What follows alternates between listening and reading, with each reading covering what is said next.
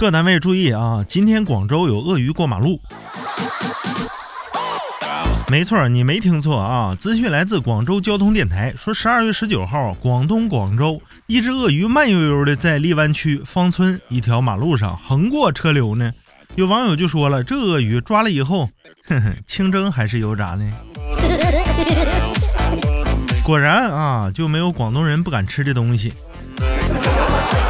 你看网友瑟瑟发抖，他就表示：“北方朋友不用怕啊，这只是我们南方的壁虎而已，还是能煲汤的大壁虎。”作为东北人，我就发个言啊，我信你个鬼！我没见过鳄鱼，我还没见过壁虎吗？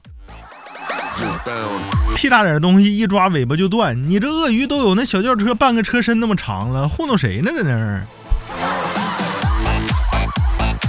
网友宋清婉儿他就说了：“那么大条鱼啊，敢在我广州路上走？你看看这广州人，赤裸裸的威胁呀！”广州人说了：“说鳄鱼，你给我放尊重点啊！没有动物可以活着离开广州，就算北京放飞和平鸽误飞到广州，也得把它烤成脆皮乳鸽啊！快跑！再唠一会儿啊，广东人就要拿我煲汤了。我是松玉，告辞。”